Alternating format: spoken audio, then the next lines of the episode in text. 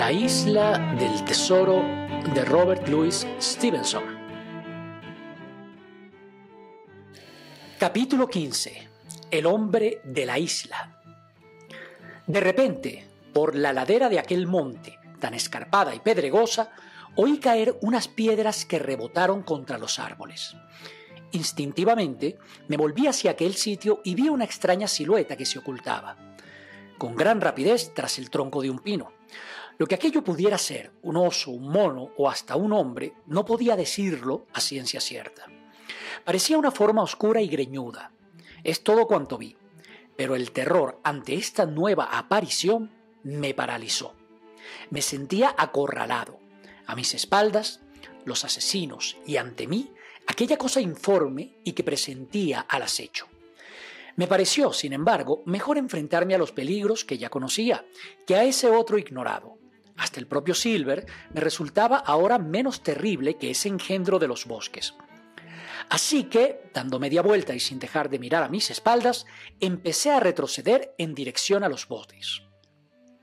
Entonces vi de nuevo aquella figura y vi que, dando un gran rodeo, pretendía sin duda cortarme el camino.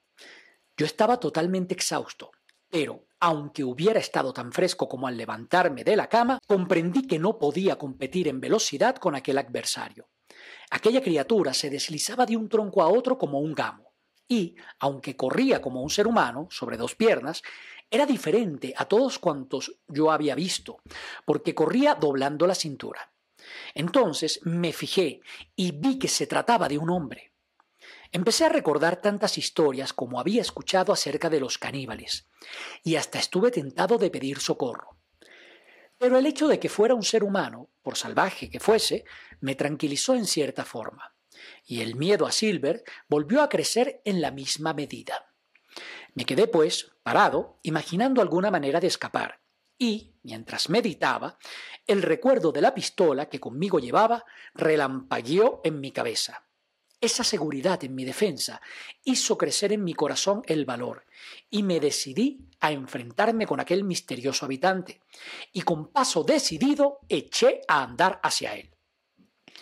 Estaba oculto tras otro árbol, pero debía espiar todos mis movimientos, porque tan pronto como empecé a avanzar, salió de su escondite y se dirigió hacia mí.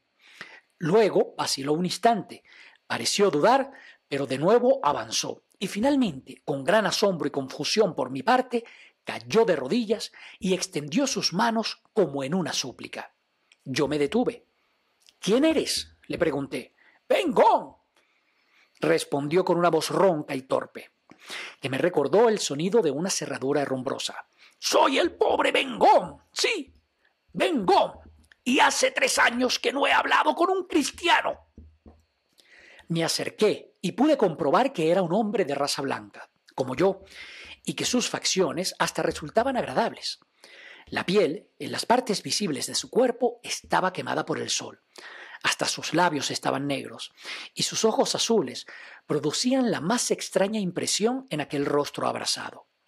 Su estado andrajoso ganaba al del más miserable mendigo que yo hubiera visto o imaginara. Se había cubierto con jirones de lona vieja de algún barco y otros de paño marinero, y toda aquella extraordinaria colección de harapos se mantenía en su sitio mediante un variadísimo e incongruente sistema de ligaduras botones de latón, palitos y lazos de arpillera. Alrededor de la cintura se ajustaba un viejo cinturón con hebilla de metal, que por cierto era el único elemento sólido de toda su indumentaria. Tres años, exclamé. ¿En qué naufragaste? No, compañero, dijo, me abandonaron. Yo ya había oído esa terrible palabra y sabía qué atroz castigo encerraba muy usado por los piratas, que abandonaban al desgraciado en una isla desolada y lejana, tan solo provisto de un saquito de pólvora y algunas municiones. Me abandonaron hace tres años, continuó, y he sobrevivido comiendo carne de cabra, moras y ostras. Un hombre tiene que vivir con lo que encuentre. Pero ay, compañero, me muero de ganas de comer como los cristianos. ¿No llevarás encima, aunque solo sea un trozo de queso? No. Llevo tantas noches soñando con queso y una buena tostada. Y cuando me despierto sigo aquí. Si alguna vez consigo regresar a bordo, le dije, tendrás todo el queso que quieras, por arrobas. Mientras yo hablaba, él palpaba la tela de mi casaca, me acarició las manos, miraba mis botas y no dejó de mostrar, durante todo el tiempo que estuvimos hablando, la más infantil de las alegrías por hallarse con otro ser humano. Pero al oír mis últimas palabras, se quedó perplejo, mirándome asombrado. Si consigues regresar a bordo, repitió. ¿Y quién puede impedírtelo? Ya sé que tú no, le contesté. Puedes estar seguro, exclamó. Lo que tú... Pero ¿cómo te llamas, compañero? Jim, le dije. Jim, Jim, dijo encantado. Pues bien, Jim, si supieras la vida tan desastrosa que he llevado, te avergonzarías. Alguien podría decir al verme en este estado que mi madre era una santa. La verdad es que no, le contesté. ¡Ah! dijo él.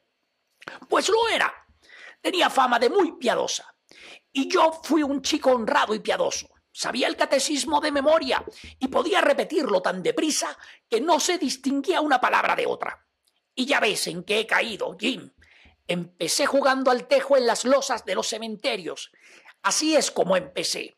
Pero luego hice cosas peores y no obedecía a mi pobre madre, que me repetía sin cesar que iba por el camino de la perdición y no se equivocó. Pero la providencia me trajo a esta isla para que en su soledad volviera a mi ser verdadero. Y ahora soy un hombre piadoso y arrepentido. Yo nunca beberé ron, solo un dedal, para darme buena suerte en cuanto tenga a mano una barrica. He hecho voto de ser honrado y además, Jim, añadió bajando la voz, soy rico. Imaginé que el pobre hombre se habría vuelto loco en aquella soledad. Y sin duda, mi cara debió reflejar ese pensamiento, porque me repitió con vehemencia, rico, rico.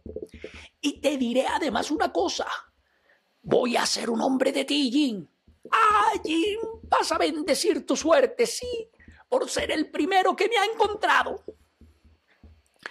Pero de pronto su semblante se ensombreció y apretándome la mano que tenía entre las suyas, puso un dedo amenazador ante mis ojos. Ahora, Jim, dime la verdad. ¿No será ese el barco de Flint? Me preguntó. Tuve en aquel instante una feliz inspiración. Pensé que podía encontrar en aquel hombre un aliado y le contesté al punto. No es el barco de Flint. Flint ha muerto. Pero voy a contarte la historia. ¿No es eso lo que quieres? Algunos de los hombres de Flint van a bordo, por desgracia para los demás. ¿No irá uno ¿Uno con una sola pierna? dijo con voz entrecortada. Silver, pregunté. ¡Ah, Silver! dijo él. Así se llamaba. Es el cocinero y el cabecilla, además. Me tenía todavía cogido por la mano y, al oír estas palabras, casi me retorció la muñeca. Si te hubiera enviado John el largo, dijo no daría un penique por mi vida, pero tampoco por la tuya. Resolví que debía contarle toda la aventura de nuestro viaje y la situación en que nos encontrábamos. Me escuchó con vivo interés y cuando terminé me dio unas palmaditas en la cabeza diciéndome Eres un buen muchacho, Jim, y estáis todos metidos en un grave peligro, ¿entiendes? Pero confía en Bengón. Bengón es el hombre que necesitáis. ¿Crees tú que tu squire se mostrará como un hombre generoso si le ayudo, si lo saco de este apuro. ¿Qué dices a eso? Le contesté que el squire era el más generoso de los caballeros. Sí, pero, dijo Bengón, no quiero decir darme un puesto de guardián y una librea nueva y cosas así. No es eso lo que quiero, Jim. Lo que te pregunto es esto. ¿Crees tú que ese caballero llegaría a darme hasta mil libras Sería parte de un dinero que yo he tenido ya por mío. Seguro que aceptará, dije. Ya había pensado en dar una participación a todos. ¿Y el viaje de regreso a Inglaterra? preguntó con un aire graciosamente astuto. Sin duda, exclamé, el Squire es todo un caballero. Y además, si nos libramos de los amotinados, necesitaremos de ti para gobernar la goleta hasta la patria. Ah, dijo, eso es cierto. Y pareció tranquilizarse. Ahora voy a decirte una cosa más, continuó. Yo navegaba con Flint cuando él enterró ese tesoro. Él y seis hombres que trajo aquí, seis marineros de los más fuertes, estuvieron en tierra cerca de una semana y nosotros, entre tanto, estábamos anclados en el viejo Walrus. Un día vimos izada la señal de regreso y vimos aparecer a Flint, pero volvía solo en el bote y traía la cabeza vendada con un pañuelo azul. El sol estaba levantándose y, cuando el bote se acercó, vimos a Flint, pálido como muerto, remando. Allí estaba, imagínatelo, y los otros seis, muertos, muertos y enterrados. ¿Cómo pudo hacerlo? Nadie logró explicárselo a bordo. Los envenenó, luchó contra ellos, los asesinó a traición. Pero él solo pudo con los seis. Billy Bones era el segundo de a bordo y John el Largo el contramaestre. Y los dos le preguntaron que dónde estaba el tesoro. ¡Ja! les respondió. Si queréis averiguarlo, podéis ir a tierra y hasta quedaros allí. Pero yo zarparé ahora mismo por Satanás en busca de más oro. Eso les dijo. Tres años más tarde iba yo en otro barco y pasamos a la altura de esta isla. Muchachos, les propuse, ahí está el tesoro de Flint. Vamos a desembarcar y a buscarlo. Al capitán no le gustó la idea, pero mis compañeros ya estaban resueltos y desembarcamos. Pasamos doce días enteros buscándolo y cada día que pasaba crecía su rencor contra mí hasta que una buena mañana decidieron regresar a bordo. Y tú, Benjamin Tom, me dijeron, ahí te dejamos un mosquetón. Y añadieron, y una pala y un pico, quédate. Y para cuando encuentres el dinero de Flint, todo para ti. Pues bien, Jim, Tres años llevo aquí desde aquel día y sin probar un bocado de cristiano. Pero mírame, dime, ¿te parece que tengo el aspecto de uno de esos piratas? No. Y eso es porque nunca lo he sido, ni lo soy. Y al decir estas palabras, me guiñó un ojo y me dio un pellizco. Dile a tu squire precisamente eso, Jim. Me insistió. Ni lo fui ni lo soy. Repítele esas palabras y recuerda decirle, durante tres años él ha sido el único habitante de la isla, con sus días y sus noches, con sus soles y sus lluvias. Unas veces pasaba el tiempo rezando, dile eso, y otras acordándose de su pobre madre, que ojalá aún viva. No te olvides de decirle eso, pero que la mayor parte del tiempo la ha pasado con ocupado. Esto es muy importante que se lo digas, con otro asunto y entonces le das un pellizco como este. Y volvió a pellizcarme mientras me hacía un gesto de complicidad. Después, siguió, después te detienes y le dices esto. Gon es un buen hombre, repíteselo. Y pone toda su confianza del mundo, toda la confianza del mundo. No olvides machacarle esto en un caballero de nacimiento y no en esos otros caballeros de fortuna, y eso que él fue uno de ellos. Bueno, le dije, no entiendo ni una palabra de lo que me has dicho. Pero eso no hace el caso, pues aún no sé cómo voy a arreglármelas para volver al barco. Ah, dijo él, ahí está el apuro sin dudas. Y ahí tienes un bote que yo construí con estas manos. Está debajo de la Peña Blanca. En el peor de los casos, podemos intentarlo cuando oscurezca. Pero escucha, dijo de pronto sobresaltado. ¿Qué es eso? Porque en aquel momento, aunque aún faltaba una o dos horas para la puesta de sol, la isla entera se estremeció con el estruendo de un cañonazo. ¡Ha empezado la lucha! grité. ¡Sígueme!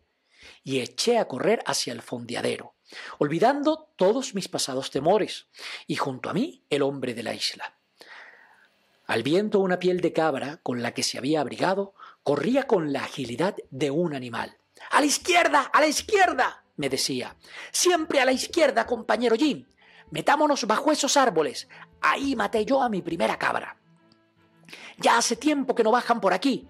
Prefieren refugiarse en los masteleros porque temen a Benjamín Gong. Ah, y eso es el cementerio. Creo que lo dijo con cierta intención. ¿Ves esos túmulos? Son sepulturas. Aquí vengo de vez en cuando a rezar, cuando supongo que debe ser domingo o que le ronda cerca. No es que sea una iglesia, pero rezar aquí parece más solemne. Y además, y diles también esto, Bengón ha tenido que apañárselas como ha podido, sin capellán, ni Biblia, ni una bandera. Díselo así.